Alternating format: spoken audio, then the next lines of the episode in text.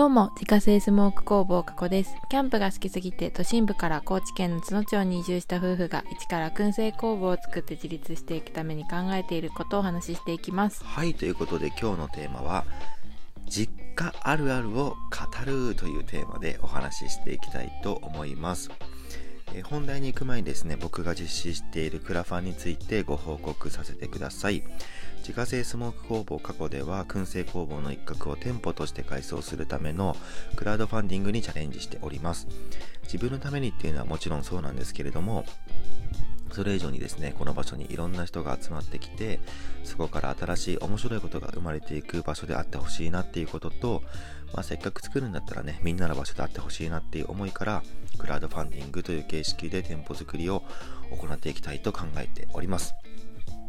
で、えークラファン終了まで残り4日となりまして、えー現在支援者数が71名、目標金額100万円に対してですね、支援金額が70万と1000円となっております。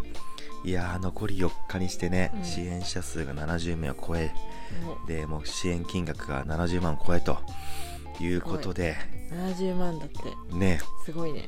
いやー、ありがたい、本当に。うん。ねまあねあのまだ残りあるんでねできれば80万はうん。行きたいかなとうん。あと10万円。いうところで、そうだね。まあまだあのクラファンもね10万円の枠が1個残ってるので。おそれをね。どなたか。最後の最後でもしかしたらポンと入るかもしれないし。ということでですねえーまあ、残り数日ですけれども、えー最後まで頑張りたいと思いますので、えー応援していただければと思います。はい。で、本当にこれまで支援してくださった方ですね、そして周りへシェアしてくださっている方、本当にあありがとうございます。ます。プロジェクトページの方は概要欄の方に貼っておりますので、概要欄の URL からチェックしてみてくださいということで、本題に入っていくんですけれども、今日はね、実家あるあるを語るというテーマでお話ししていきたいと思います。はい。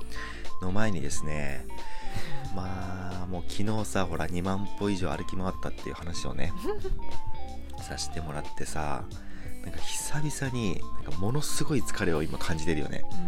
うん。しかも昨日2万歩以上歩き回りその前の日はさほらなんか移動でさあなんなんていうなんか結構労力を使ったやん。あ、そうだね。電車乗ったりとか、うんうん。飛行機乗ったりとか、それでもう全てやられてる。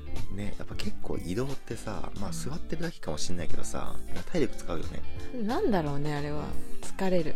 ね、そう。で、昨日本当歩き回ってさ、で、2人して今日足が筋肉痛でねもう痛くて痛くて、そう。全身痛い、ね、うん、でも今日はね、ほんと珍しく一日中、もう寝て食べてを繰り返してたね。うん、もう見事に怠惰な生活をしてるよね、今。実家に帰ってきてるっていう生活をしてる。そうそう本当に今日はねすごくてもう朝ごはんを食べてでそのままこたつで寝てで昼ごはんの時間に起きて昼飯食べて。でそのままこたつでゴロゴロして寝て気づいたら晩ご飯みたいな、ね、も典型的な実家実家の。そうそうそうそう、ね。うん。でも本当になんか実家のありがたみを感じてるというかさ、うん、まあ何もしなくてもご飯は出てくるし 洗濯もされているし、うん。ね、お風呂もさこう湯船に浸かってね、うん。温まれるしっていう感じで、まあうちいつもさあのお風呂とかはねもうシャワーでしか済ませてないから、うん。この時期も、うんうん結構その体がね冷えてることが多いんだけど、ダメなんだけどね本当は、ねん。そうそう、まあやっぱねこうやって湯船に温まるとさ全然違うなって思うよね。うん、実家に帰ってきてるって感じ。ね。あの家のお風呂に入ると。そう。本当にありがたいね。うん。もうね本当にご飯も食べ食べっぱなしでいい。そうそうそう。ね申し訳ないけど ね。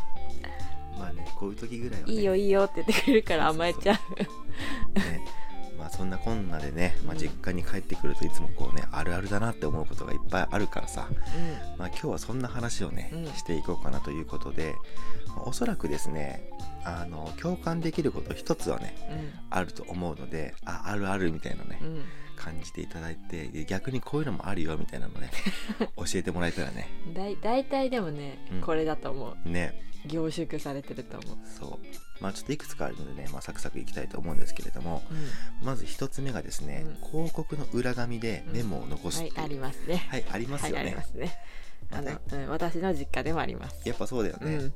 大体ほら広告って裏が真っ白になってるやつがあるからさ、うん。まあ、それをこうねストックしておいて、うん。メモ用紙に使ってるっていうところ結構やっぱ多いと思うんだようんうね、ん。でうちの場合は結構さその朝ごはんの指示とかさうんうんうん。なんか2人ともやっぱりあの共働きでね、うんうん。出てるからで朝起きた時にあのご飯でこうしてあるから食べてねみたいな、うんそうだね。うんそれは多い多いんじゃないみんなそうじゃない、ねそうだよね。ん、うちもそうなんか例えば洗濯物入れといてとか、ね。うん、LINE で言ってくれたらいいのに。そうそうそうなんかわざわざ。メモ残ってる。メモのこれもあれも食べていいよとか。そうそうそうそうお昼は何か買って帰りますとかね。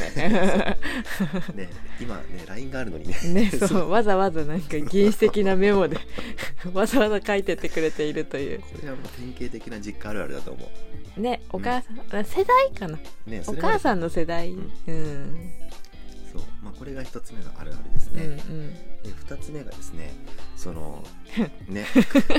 はいちょっと待ってまだまだ笑わないでね。あの広告にさほら裏紙にねこうメモ残してくれるじゃない。うん。でそのメモの語尾。うん。語尾がカタカナの「ね」で終わっていることがうん。ある例えばご飯作ってあるから温めて食べてねっていうのがカタのカナでしょそうそうそう。なんでカタカナの「ね」なんだろうっていうのをいつも思うけど、うん、それはねあるあるだよ。これあれなんだよね。うんこれもう絶対世代だよ。実家あるあるじゃない。お母さんの世代あるあるだよそうだね。だって同年代じゃんね絶対。ほら、ね。みんなさうん。自分らと一緒ぐらいやったら、これはね絶対にあるのよまあこれあのメモに限らず LINE とかでももそうなんだけど、うん大体その文章の語尾がカタカナの「ね」で終わってることが多い。カタカナ。うん。気をよつけて書いとかもあるよね多分あよはない。ある。るね。だから語尾がカタカナだよね。そう。なりがちだよね。やりがち気をつけて帰ってねとかさ。用意してあるよとか。さこれ何なんだろうね。わかんないお母さんお母さんあるあるこれ。ね、うん。これはでも絶対ねあのあ分かるって人多いと思う。みんなそうだよこれ絶対、ね。うん。で、まあ、次がですね、うん。大量の割り箸がストックされているこれこれはね島家だよあこれうちうちの？うん。うちそんなないよ言うたっあ本当に。てうん。ああるけど。なんかこれやっぱうちもさその何？まあ、両親とも働きだからさ、結構その外で買ってくることも多いんだけど、うん。まあ、コンビニとかさ、うん。例えばそのお弁当屋さんとか、そういうところでご飯買うとさ、まあ、割り箸ついてくるじゃん、ね。でうちの場合はまあそれを使わずに、まあ、普通に家の箸で食べるから。そういうことか。それでたまるんだ。そう。でそういうのをストックしておいてもうそれをがもう本当に引き出しのパンパンに入ってる入ってたね。なんか今日見せてくれた。これはでもさやかさんちではないか。そんなにいっぱいない本当に。うんうちは多分ねあの洗うのめんどくさいんじゃないかな。帰ってきたらもう買ってきたらそれ使ってる気がする。そういうことね。んうんうん。うんそう。まあこれはうちあるあるだねじゃまあでもあるありあるんじゃないこれも。あね。うん。じゃあ次行きましょうか。うん。次がですね出てくるご飯の量が尋常じゃないっていう。あれもこれも。そ食べなさい。うなんかさまずおかずのさ品数が多いよね。多いね。うん、でもねゆうやさんちは特に多い。嘘。うん。なんかこれあるのにこれもあれも食べていいんですかって思うぐらい本当に。ゆうやさんちは本当にいっぱい。いっぱいおかずがあるんだと思う。あ本当に。うちそんなに言うてもそんな1品2品とかしかないよ。うん。まあでもさやかさんちはさほらあのね兄弟も女だし。まあ女兄弟だからっていうのもあるかもしれないね、うん。そんなに多くないっていうのは。ね。これは男男女の差かもしれないもしかうちは男兄弟だからさ、結構やっぱ食べる量も多かった。から、まうんあその差はあるかもしれないね。びっくりするだから。ね。うん。ほらうちもさ普段家ではさ、まあ、おかず出ても1品とか2品とかさ、うんうんうん。そんなもんじゃんね、うんうんうん。それで全然いいんだけどさ実家帰ってくるとなんかさ 5, 5品ぐらい出てくるからさ、ね。ね。なんかえこんなにいいんですか食べきれんって思うようね、ん。ねただでさえやっぱり多い多いというか、うん。結構ずっしりうん。作ってくれてるのに、それに さらに小鉢が何個もあってそうそうそうそう。あーすごいって思う、ね。なんか申し訳ない。こんなに食べれない、ね。あのお腹パンパンになってさ苦しいってなるよね、いいよね。愛だよね。なんかね。昔から昔から。あー食べるもんね。そう。うん。でご飯食べた後に今度お菓子がいっぱい出てくるっていうね。今日も出てきた、ね。ねポテチいっぱい置いてあったうね、ん、食べていいよって言って。そうそう。アイスもあった。アイスもあったし。パイナップルもあっパイナップル。どんだけ食べるんっていうね。たねやばいよね。そう。まあこれはでもね割と実家あるあるだと思うなまあまあまあ。すごいご飯の量が出てくるっていう。食べな食べなっていう、まあ食べな食べなだよね、まあうん。どまあね。どれぐらい食べるか分かんないからっていうのもあるんやろうけど。少ないよりはっていうのはあるよね。まあね。そらそうよ、ううん。んで、えっと、次がですね日用品の大量ストックがあるっていう。すごいね。これさやかさんちある？大量ストックカップラーメンぐらいじゃない？あうん。そんな大量っていうほどでもないけど。あ本当に。冷食とうん。カップラーメンべ物系はやっぱりあるんだ。うんそうだね。うちも両親は共働きだからさ、うん。結局ほら時間かけないで食べれるものほどね。お昼とかに、うん、はいそんなもんかなうちはほらなんかティッシュペーパーとかさなんかその何えっ、と柔軟剤とかさシャンプーとかさ。あそういうのもか。そういうのもなんかいっぱいあるのよなんかストックが。ね確かに。